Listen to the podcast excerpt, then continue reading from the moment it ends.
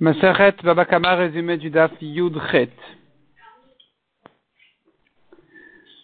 La Gemara ramène ici la question de Rava à propos de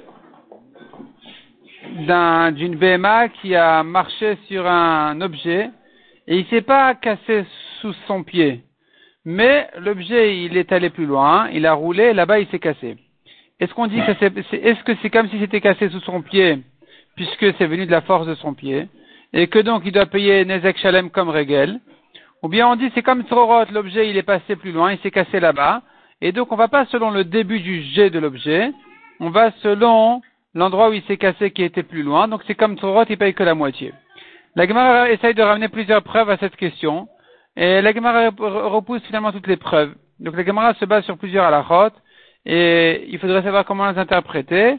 D'abord, la Gemara introduit en disant que selon Rabat, c'est sûr que on va, selon le début du, du, mouvement, donc euh, ici on devrait dire, puisque c'est la patte de la bête qu'il a jetée, donc c'est comme Régal, il doit tout payer. On va pas selon le moment où il s'est cassé pour dire il paye que la moitié, mais selon Rabat, c'est une question. La Gemara là-dessus ramène une marloquette sur un coq qui sautait. Est-ce qu'il est mouad ou il n'est pas mouad? La Gemara dit, mais s'il saute, c'est sûr qu'il est moite, c'est son habitude. C'est régal. La Gemara dit donc, il faut dire que ça parle de notre cas, nous, justement, que c'est une marloquette. La Gemara dit non. La marloquette de cette braïta ne traite pas ce cas.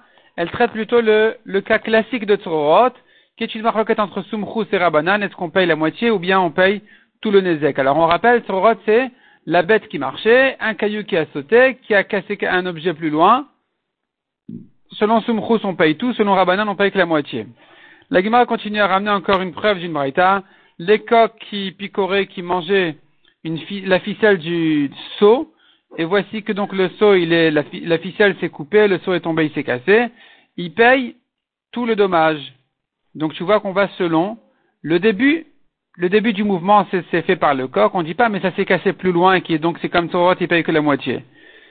Et la Gemara répond en fait, il s'agit ici qu'ils ont traîné le seau jusqu'à qu'il s'est cassé. Et donc, ça s'appelle que ça s'est fait vraiment de leur, de leur, sous leurs pieds, sous leur euh, mouvement, en, marchant. Donc, c'est sûr qu'ils doivent tout payer.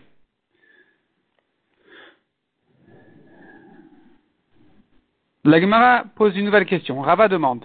Encore une question.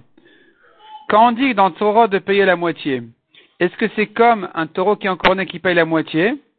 Et donc, c'est limité au prix du taureau ou bien c'est comme régel habituel, parce que puisque c'est un dommage, c'est une manière ordinaire d'abîmer, de, de, marcher, de piétiner, de, casser au passage, donc c'est comme régel.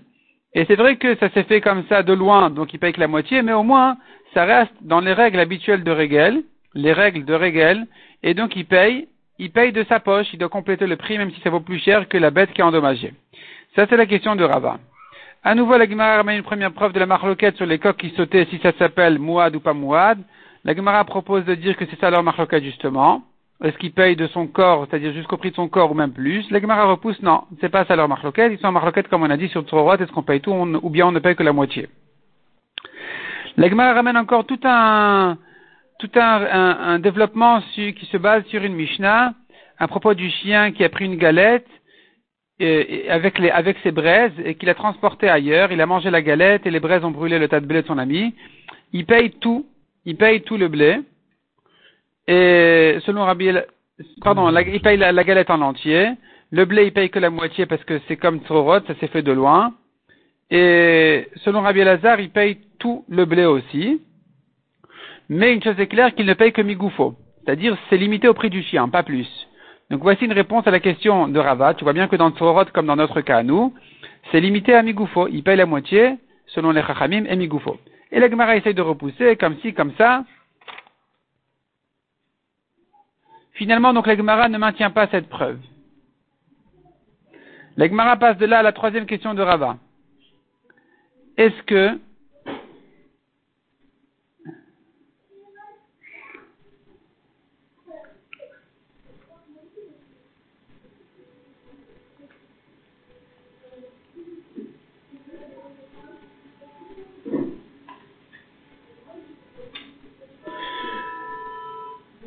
Est-ce que, au bout de trois fois où il a fait un Nezek de Torot.